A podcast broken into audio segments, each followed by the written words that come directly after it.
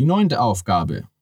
Herkules erwies sich so erfolgreich bei der Erfüllung von Aufgaben, dass Eurystheus Tochter, die sich nach dem Gürtel der Amazonen sehnte, ihren Vater König Eurystheus dazu überredete, Herkules diesmal eine ganz andere Aufgabe zu stellen, nämlich diesen besonderen Gürtel abzuliefern.